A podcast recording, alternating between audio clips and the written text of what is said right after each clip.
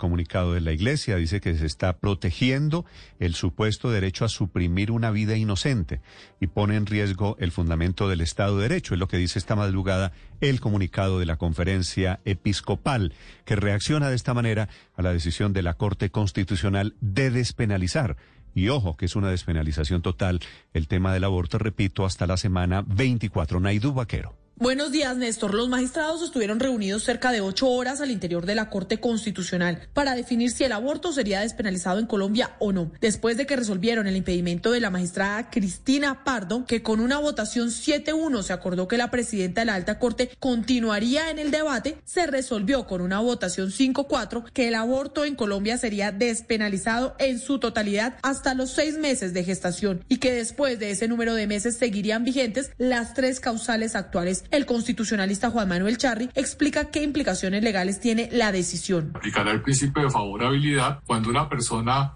eh, haga la práctica de un aborto antes de las 24 semanas de embarazo. Uno de los mayores problemas que tenemos en Colombia es el embarazo juvenil. Eh, niñas muy jóvenes que quedan embarazadas y que tienen su hijo y su vida cambia. La Corte también le pidió al Congreso de la República adoptar una regulación integral sujeta a límites de un Estado laico y con derechos fundamentales. Naidú Vaquero, Blue Radio. Naidú, gracias. Ya les volveré a contar porque hay pronunciamientos de todos los sectores políticos. Seguramente usted tiene su opinión y este tema del aborto es un tema de esos que divide profundamente a la sociedad en Colombia.